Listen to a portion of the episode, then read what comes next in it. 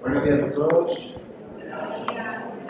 Me alegra muchísimo estar acá. Eh, lastimosamente no pude estar ayer acá con ustedes, pero gracias a Dios, pues puedo compartir esta, mañana con, ustedes y participar entonces aquí al retiro.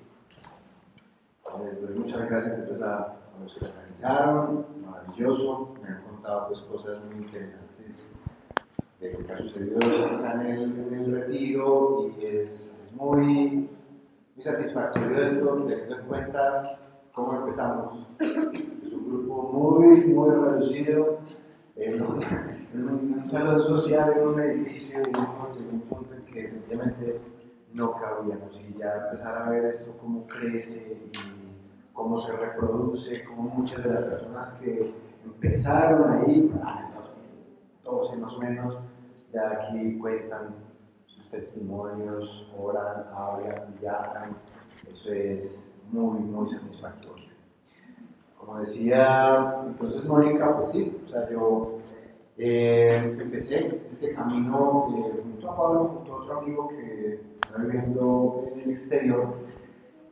Y, bueno, fue, digamos, como que llegamos a Dios al mismo tiempo, eh, tuvimos como esa misma experiencia juntos con Dios, y bueno, pues eso fue como un punto de inflexión en nuestras vidas que nos cambió para siempre. Imagino que la gran mayoría de ustedes pues, ya ha experimentado lo mismo de otra manera.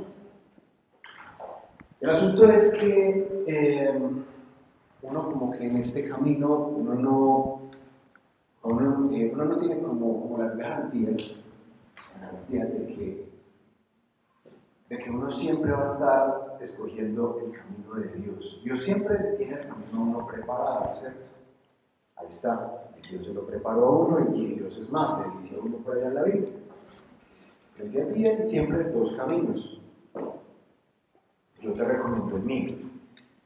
Pero no hay ninguna garantía de que uno todo el tiempo vaya a seguir por ese camino. Sencillamente porque uno está tomando esa decisión todos los días todos los días. Alguien me preguntaba una vez acá en el grupo, pues como que, ay, Santi, ya llevas como más de 10 años en eso. No, ya debes saber muchas cosas, que se siente que de 10 años. Eso no, eso no, no cuenta, eso no, no. La cantidad de tiempo que llevemos en esto no es como, o sea, uno aprende, uno tiene, digamos, como más conocimiento de, las enseñanzas de Dios, de la palabra de Dios, uno tiene, digamos, como, como por acá, un poquito más de cancha. Pero eso no garantiza que estés más cerca de Dios que cuando justo arrancaste. Porque lo único que cuenta es el aquí y el ahora y la decisión que estás tomando todos los días de seguir por el camino que te preparó. Siempre. Y lo digo por lo que me pasó a mí en algún momento. Hay un libro maravilloso que habla mucho pues, como sobre, el camino cristiano, eh, en forma de metáforas, es muy bonito, que se llama El progreso del peregrino. No sé si alguien aquí lo ha leído. Bueno, es maravilloso, incluso lo pueden encontrar gratis en internet, en una librería muy, se consigue muy fácil porque es, clásico como del, del siglo XVII. Y hay una parte en donde el personaje principal, se llama Cristiano, eh, está llegando, digamos, como a la ciudad celestial, y él dice, vi que había, que junto, o sea, cerca de las puertas del cielo, había un camino que llevaba directamente a las puertas del infierno.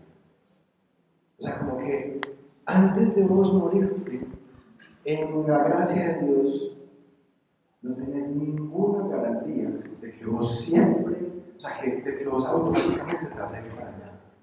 Siempre estás decidiendo. Algo, tenés algo dentro de vos. Se llama el Espíritu Santo que todo el tiempo te está empujando. Pero ¿qué sucede? Si no alimentas más tu espíritu, si empiezas a alimentar un poco más tu carne, empieza a pasar algo como lo que me pasó a mí en un momento. Resulta y sucede que eh, en un punto, o sea, ya había conocido, digamos, como a Dios, ya había tenido una experiencia con Dios, y, y poco a poco como que se va acostumbrando a todo, ¿sí? Empieza a acostumbrar a, a levantarse y orar, se empieza a acostumbrar a, a servir a Dios, y uno empieza como a, como a andar un poquito en piloto automático y empieza a descuidar un poquito, digamos, como, como caminar con Dios. Es algo que tiene que ser consciente. El caminar con Dios no puede ser el piloto automático. Caminar con Dios es algo que, como les digo, es una decisión que se toma todos los días. Yo todos los días me levanto, todos los días oro, todos los días conscientemente voy, leo la Biblia, conscientemente voy la escudriño la medito. ¿Sí? Y que empezás a hacer eso, el piloto automático, empiezas a acostumbrarte a Dios, empiezas como a hacer las cosas de forma mecánica, a repetir siempre las mismas oraciones, ¿cierto? A dejarte guiar por Él. Tu carne se empieza, empieza a crecer un poquito. Y entonces a mí me pasó un poco eso. Y la carne tiene una serie de caprichos tienen nada que ver con lo espiritual y que no importan realmente el mundo espiritual. Yo estaba encaprichado por ahí en medio de una tusa con una chica que yo quería firmemente que fuera cristiana y ella simplemente no quería ser. Y cuando vos le sumas a eso como ese caminar mecánico con Dios, empieza a crecer algo en tu corazón. Que fue precisamente lo primero que apareció en el corazón de Adán cuando él cometió su primer pecado. ¿Alguien sabe qué puede ser eso? Miedo. Cuando Adán pecó, lo primero que sintió fue miedo. Y él y Eva se escondieron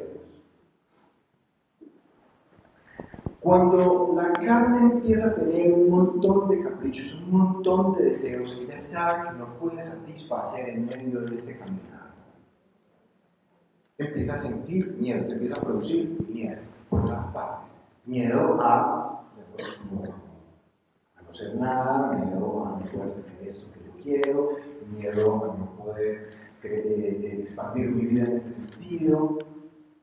Y cuando el miedo empieza a crecer, el amor, la otra gran fuerza que nos mueve, la otra gran fuerza que nos, que nos guía a lo largo de la vida, empieza a crecer. ¿Alguien sabe qué pasa cuando el miedo crece, cuando el miedo empieza como a ganar cuerpo en el corazón del hombre? ¿Qué empieza a engendrar? ¿Alguien sabe qué es? El orgullo. Cuando el miedo crece, cuando el miedo tiene como mucha fuerza, empieza a darle a, germinar, digamos, algo en el corazón llamado orgullo. Y el orgullo es, pues, digamos, como, como la principal eh, resistencia que va a encontrar el espíritu en el corazón del hombre. Es lo que hace que, digamos, como que el amor de Dios no fluya. Es como una obstrucción en, la, en, en, una arteria. No permite como el flujo de eso que es Dios y eso que Dios quiere que se, que se extienda y que prospere, que se llama amor. Recordemos muy bien que la esencia de esto que llamamos cristianismo es amor. Estamos injertados a algo llamado Dios y de ahí viene ese amor que nosotros por nuestra propia iniciativa no podemos producir. No nos da porque nuestra naturaleza, ya lo sabemos, desde Adán y Eva, eso ya ha sido cortado. Por eso, este sacrificio de Jesús en la cruz, para que nosotros podamos injertarnos otra vez en Él. Y de ahí viene el amor. Y de ahí viene el amor que nosotros podríamos tener con nuestro propio. El orgullo obstruye ese flujo de amor, por decirlo así. Entonces, cuando uno está lleno de miedo, cuando uno está lleno de miedo y uno dice, no, yo no puedo ser lo que no puedo tener lo que quiero tener, no puedo satisfacer los caprichos de mi carne, empieza a crecer ese orgullo que le dice a Dios, lo siento, pero yo quiero eso. Así Dios le diga. Por todos medios. Hermano, yo le recomiendo que haga eso. Y José, si te vas por este camino te vas a chocar. Y me dice, no, yo me quiero chocar. Y no se choca. Así es el ser humano. Hay algo dentro de nuestra naturaleza, tal vez es una de las cosas más incomprensibles de nuestra naturaleza, y es nuestra tremenda capacidad autodestructiva. No dice, esa comida va a traer más. Eso, yo no me voy a sufrir por la noche. Ah, pero es muy rico, yo me lo como. Nuestra tremenda capacidad autodestructiva, o sea, es que en cosas muy pequeñitas y cosas muy grandes. Tengo que entregar este trabajo a las 5. Son las 4 y cuarto. Y hay una noticia maravillosa en Facebook. Un video maravilloso que me conduce a 15 videos más. ¿Cierto? Y ah, no, lo pasó ahorita. ¿Cierto? Nuestra capacidad de autodestrucción.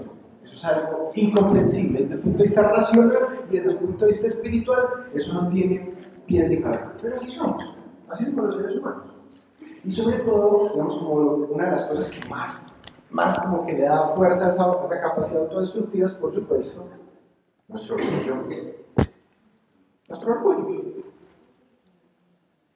Entonces, uno, uno cuando dice, ve, yo no estoy de acuerdo con esta cosa con Dios, y sabes que Dios, yo no estoy de acuerdo con él, algo dentro de uno le dice, él siempre tiene la razón. No pelee. Pero no dice, no, no, no, no, no, ¿sabe qué? Yo, yo, yo no creo que eso sea así, yo no creo que, es que uno tenga que, que, que ser virgen hasta el matrimonio, es que ¿por qué? No, no, no, no, ¿cierto?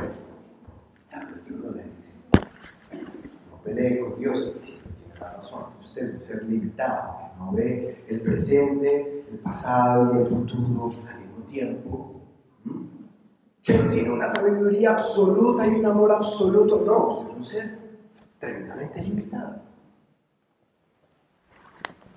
Pero no hay más.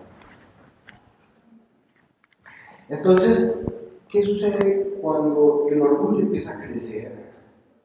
Y a pesar de que uno sabe que uno tiene que dejarlo a un lado y eso cuesta, es lo más fácil del mundo. Eso es un bulto de ladrillos en la espalda. Lo único que uno tiene que hacer es soltarlos. Pero qué rico se siente cargar esa vaina al principio y decir, no, me esto y uno lo carga y uno lo lleva, ¿cierto? Yo estaba, no, perdón, ¿cierto? y uno lo carga. Es muy fácil soltarlo, pero algo dentro de uno busca es como cargarlo, busca es llevarlo. Y cuando uno se empieza a llenar de orgullo, las cosas que naturalmente te fluían con Dios durante un tiempo, poco a poco se empiezan como a cauterizar. Cuando, cuando yo, digamos, en un punto, cargado de orgullo, por supuesto, cargado de miedo, el miedo de mi carne a desaparecer, porque la carne lo sabe, cuando se mete con Dios y se mete con Dios en serio, ella sabe que ella tiene una sentencia de muerte y que todos sus deseos tienen una sentencia de muerte. ¿Sí? Y ese miedo, como digo, representa el orgullo. En medio de todo, ese, de, todo ese orgullo, yo dije a Dios, no, Dios, yo voy a hacer lo que yo quiera. ¿Cierto? Me gusta mucho esta chica y yo no, conmigo. ¿Cierto? Al otro día uno se despierta. Después de ya un rato, después de un buen tiempo, uno levantándose a orar, a leer la Biblia, a hablar con Dios, uno sabe que no está peleado con Dios, está peleado uno. Dios no pelea con uno, no pelea con él. Dios es como el papá del hijo pródigo que le dice, cuando usted le dé la gana, yo no cojo. Pero uno cree que uno está peleando con él. No, es uno mismo, la pelea va desde etapa ya. Entonces uno se levanta el otro día y no va a orar, y de uno le dice, Recuerde que usted está peleando con Dios. Entonces uno no, no ora. Y uno está bravo. Y uno va a abre la Biblia y uno lee pues como, como, las historias de estas personas que se arrepentían y toda la cosa y uno le da hasta piedra y no, no, no lee la Biblia. El otro día lo mismo. Y dos, tres semanas después uno ya no levanta a orar. Uno se acuerda de Dios, pero cuando se acuerda de Dios, al otro le dice, ay, sí, vamos a hablar con Dios, pero la otra persona le dice, no, no, no, no, no. Y ahí es donde empieza la caída de uno mismo. La autodestrucción más ridícula del mundo. Porque uno sabe de todas las cosas que se están perdiendo. Y uno sabe que ahí está el amor infinito. Pero a veces, dentro de la propia estupidez humana, uno prefiere el orgullo. Entonces la conciencia se empieza a cauterizar. Y ya uno empieza a recaer como en una serie de cosas de ese hombre viejo, que uno supuestamente dejó atrás, y se empiezan a volver, se empiezan como a embarrar. Y entonces lo llaman a uno de los amigos, venga, los verdaderos amigos le dicen, vamos a orar, vamos a ir a, orar por otras personas, vamos a ir a hacer cosas de Dios. Y uno es como, ah".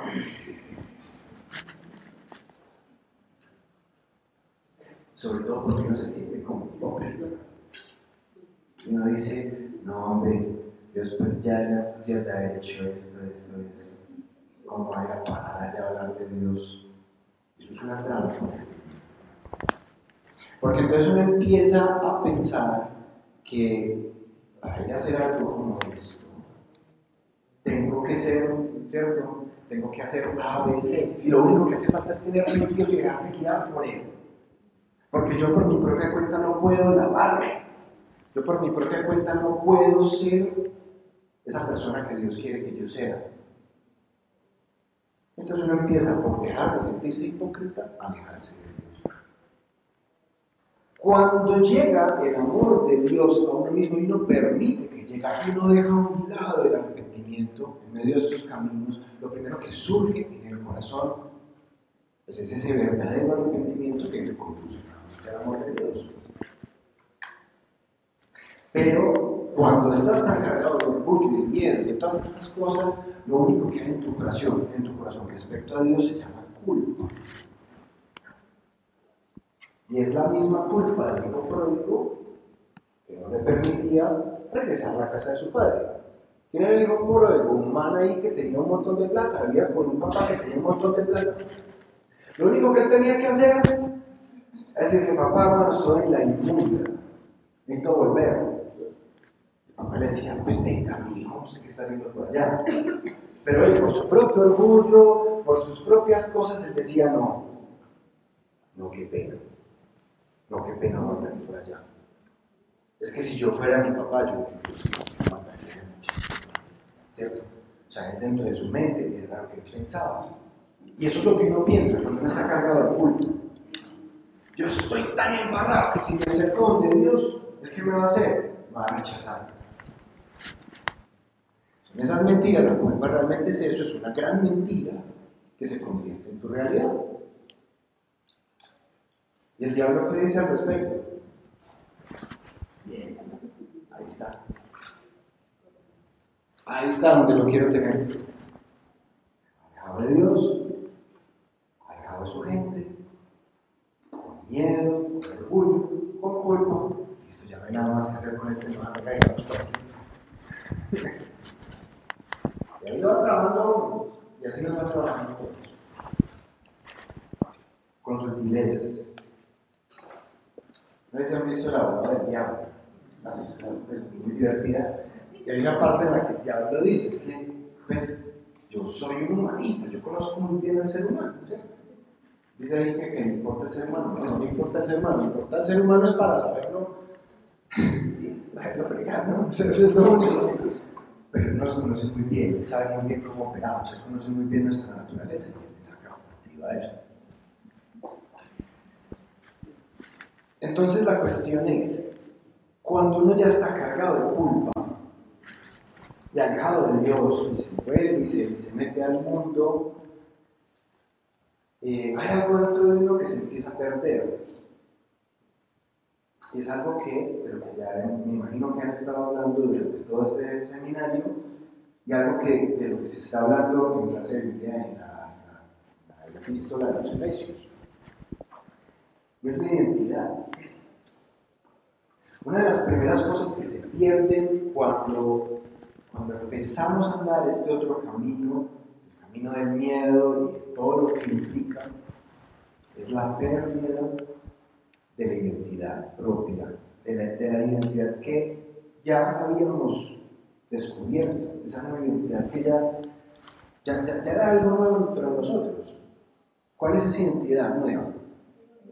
Hijos de Dios es saberse hijo de Dios, es saber que hey, hay un montón de cosas de mi vida pasada en el mundo que ya no importan. Que yo soy una nueva criatura en Dios. Que yo ya tengo otras necesidades. Yo tengo unas necesidades espirituales muy diferentes, cosas muy diferentes a las que yo tenía allá. Por supuesto, tengo diferentes obligaciones. Mi principal obligación no es pagar eh, la seguridad social y el impuesto de renta. Mi principal obligación, además de estar conectado con Dios, principal obligación es con prójimo. ¿Quién el prójimo? Todos. ¿Sí? Esa es y muchas otras cosas componen eso que llamamos identidad en Dios. Y eso es una de las cosas que se pierden en ese camino, en ese camino del miedo, digámoslo así. Que Dios le llama de una forma mucho más simplificada por allá con los, con los israelitas en el Sinaí. De la vida hasta el camino de la muerte. Ahí se pierde esa identidad. Y uno vuelve otra vez como a, como a creer que, no es eso que antes era algo de uno que ya ha cambiado, algo de uno que ya no es lo mismo que era antes. El Espíritu Santo mora ahí. Usted puede ser el más pecado del mundo. Y el problema es que usted está llevando al Espíritu Santo, quién sabe a qué lugar. Pero aquí, la mente, en la racionalidad del ser humano, se ha perdido esa identidad. Y eso es lo que más nos aleja de Dios. Para vos estar, cerca de Dios, para vos, digamos, como que eh, hacer dentro, de este, dentro del reino de Dios, digamos así, una de las primeras cosas a las que tienes que prestar atención es quién sos. Tienes que conocer tu nueva naturaleza, tu nueva naturaleza de hijo, tu identidad como hijo, como hija de Dios, es tan importante como el ir a hacer por el prójimo, el ir a servir, el ir a orar por los demás, el ir a contar testimonio. Y reafirmar esa identidad todos los días, como les digo, es igual de importante. ¿Cómo reafirmamos esa identidad de cristianos, esa identidad de hijos de Dios, de hijas de Dios? ¿Alguien sabe? Pero ¿cómo se sabe uno hijo?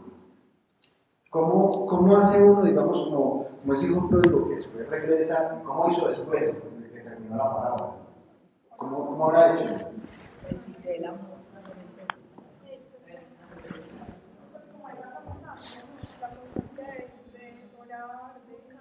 De, la lectura, de, no perderse y ahí conectado. Y eso, y eso es vital, o sea, en esa intimidad con Dios es que nosotros nos empezamos a saber nuevamente y eso es algo que, como les digo, es algo que se decide todos los días.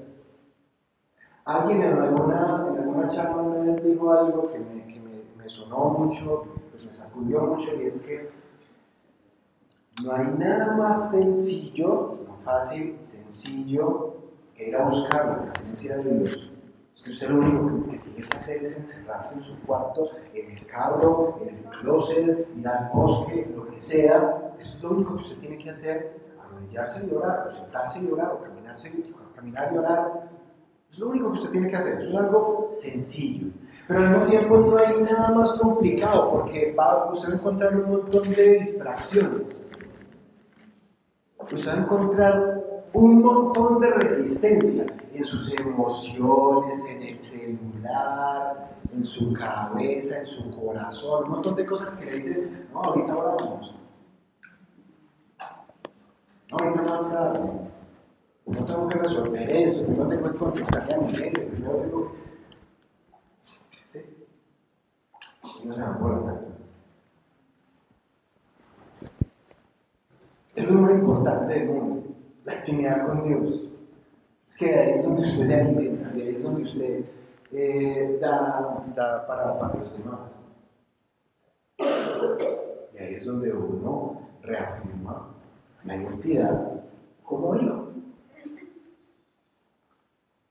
En constante relación con su padre. ¿Sí o qué? Pero cuando usted está muy cargado, cuando se deja llevar por otras cosas, cuando, su carne ha tenido un poquito más de alimento que su espíritu, es más difícil ir a hacer eso, es más difícil ir a sentarse a orar, es más difícil ir a pasar tiempo con él, tiempo de calidad con él.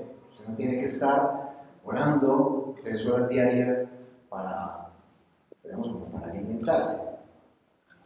Hombre, tengo media hora, bueno, vaya, y soy, pero vaya. Pase un rato ahí, póngalo por encima de todo. A Dios no le importa necesariamente eh, la cuestión del tiempo en la oración. Pero yo personalmente prefiero que lo primero que yo haga en el día es ir a orar. Es que yo ya sé que ahí de, de ahí en adelante yo ya voy a estar diferente, es algo diferente. El caso es que pasó el tiempo, en medio de todas estas cosas, mi identidad como cristiano ya se había perdido, mis amigos andaban en otros asuntos, yo empecé a hacerme más amigo de otros, y uno olvida lo que no es. Si todos nosotros somos una fogata, una gran fogata, todos somos las frases de una fogata, uno se empieza a volver a ella como un carboncito. Y si usted lo sopla de pronto, si usted dice, ah, esto está perdido, pero está tan cargado de ceniza, ¿cierto? Que no parece. Y poco a poco se va a apagar. En un momento de ese camino, pues conocí a la que en este momento es mi esposa, y, y ella estaba en ese momento estaba, enferma, tenía una enfermedad. Y estos amigos me invitaron a una, a una reunión. Y era aparentemente simplemente como para, hablar y comer algo y para pasar el rato.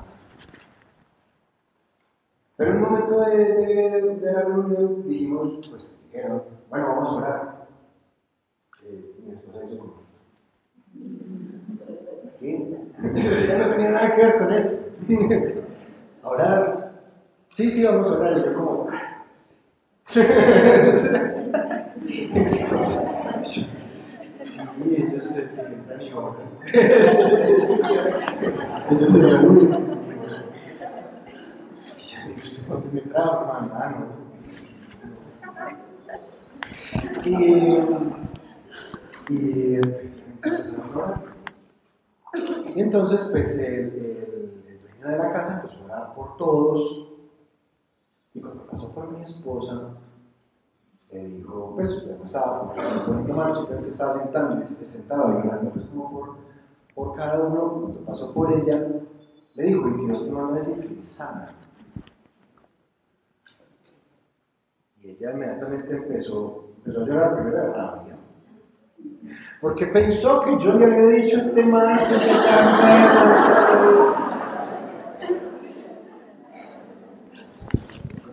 hacer una ¿no? Y, y después, eh, como desconcierto, ¿no? Y efectivamente al tiempo, pues estuvo perfectamente sana. Una enfermedad que no voy a entrar en detalles, pero que no es. Eh, no se sana como así, así como así. Y en ese punto, porque yo ya le había dicho en medio de todo este, de, de, de, del camino que yo ya, llegaba, ya llevaba con ella, yo, yo, le había, yo le había contado un poco sobre mi vida, yo le dije, así como charlandito, charlandito, que en algún momento yo iba a volver. Y cuando llegó ese momento, yo le dije, yo creo que es tiempo de volver. Y si vos me acompañas, bien. Si no, te entiendo. Y ella decidió acompañarme.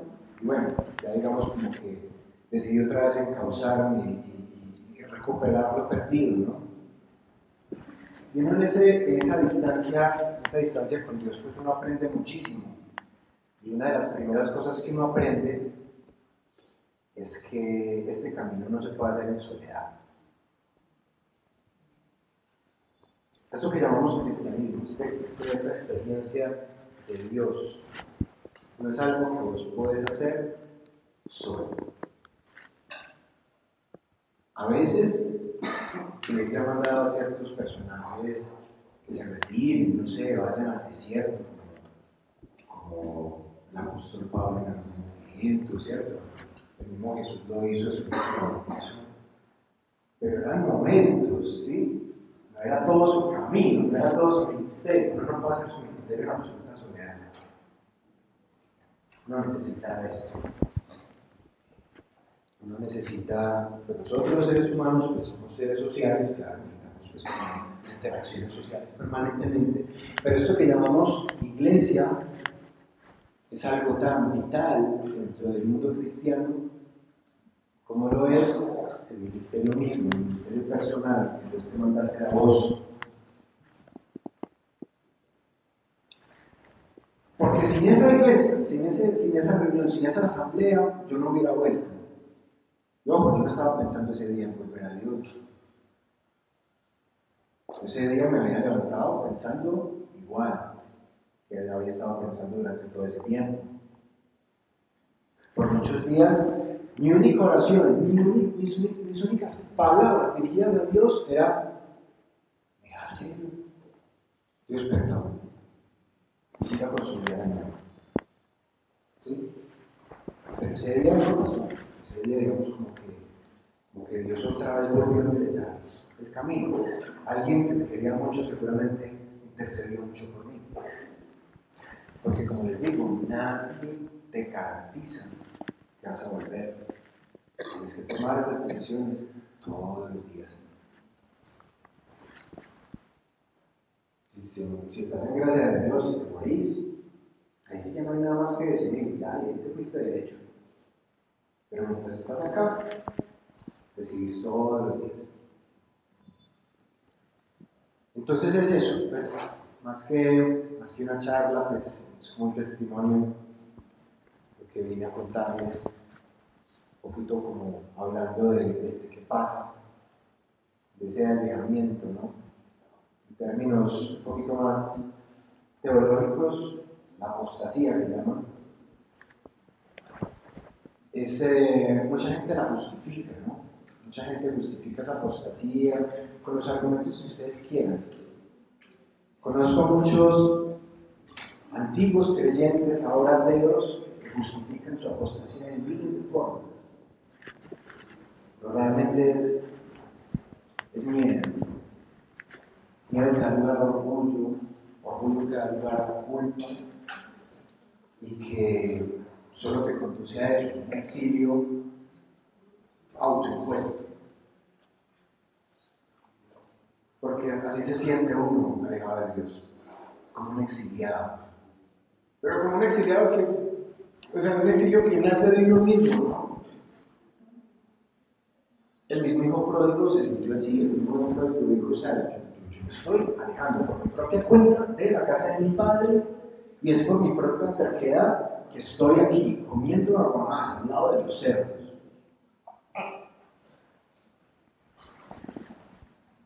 Entonces es eso, pues me gustaría hacer pues como una, una pequeña oración no sé si alguien ha pasado por esto o ha empezado a pasar por esto. Pero lo único que yo les puedo decir dentro de mi experiencia es, ahí no encuentra nada. Una vez que uno ha probado, digamos, como, como las mieles del camino de Dios, ya fuera no hay nada.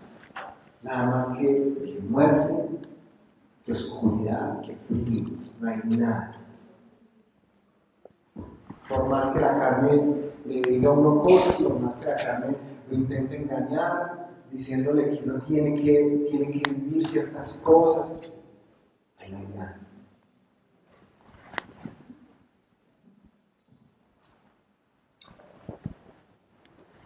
Me acuerdo, acuerdo de. Me acuerdo que esa época yo vi una película, y es una de las películas que a mí como más me, mm, pues no sé, como que más me, me conmovió. Es una película que no tiene que ver directamente con Jesús ni con el camino cristiano. De hecho es una película budista. Es muy bonita, la recomiendo mucho, se llama Samsara. La película es sobre un monje tibetano que desde niños, monjecito, porque allá digamos en el Tíbet a los, a los niños simplemente les miran como las estrellas al momento del nacimiento y dicen, ah, bueno, usted va a ser carpintero, usted a ser soldado, usted a ser monje, Y el pelado pues, le tocó ser monje. Entonces no conoció el mundo y entonces en un momento se enamoró de una chica, abandonó su monasterio, ¿cierto? Y y entonces ahí pues como, hubo como varias frases ahí pues como, como que, que, marcan como la, la, la, historia. Y estoy contando los spoilers, si, si, si no quieren, se tapan los ojos. Entonces al principio de la película eh, hay una frase muy bonita que dice, ¿cómo hacer que una gota de agua no se seque? Esa indica esa pregunta abierta durante toda la película. ¿Cómo hacer que una gota de agua no se seque? Y al final, los oídos dice arrojar al mar. Arrojar al mar. Entonces, en esa película, pues como que se habla como de eso que llaman pues, los como la rueda de samsara, como, como al mundo, pues como, Dios, y, y yo durante todo ese tiempo pensaba mucho en la película, hey, pues ¿Cómo hacer que esta gotica de agua no se seque?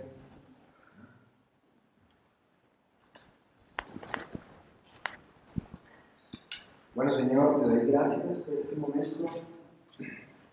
Gracias, Padre, aquí por este seminario, por estar aquí contigo, por todas las cosas maravillosas que han sucedido el día de ayer. Espíritu Santo, desciende, Señor. Desciende sobre este lugar, desciende sobre estos corazones. Y que esto no quede, Señor, estas palabras, todas estas oraciones, todos estos testimonios no queden simplemente ahí, retumbando con un eco. Señor, yo te pido que esto real, esto una palabra viva en los corazones de nosotros, esto produzca frutos, esto se transforme en decisiones, se transforme en actos todo el día. Señor, que aquí juntos, como solo cuerpo, permitamos, Señor, que, que tu reino se expanda, se expanda para otros corazones, Señor. que el amor, Señor, en estos corazones sea más fuerte que el miedo. Que ese miedo que lo único que hace es alejarnos de ti y llevarnos por el valle de las sombras. Yo te doy gracias, Padre, por, la oportunidad de servirte. Y yo los bendigo, Señor, en el nombre de Cristo Jesús.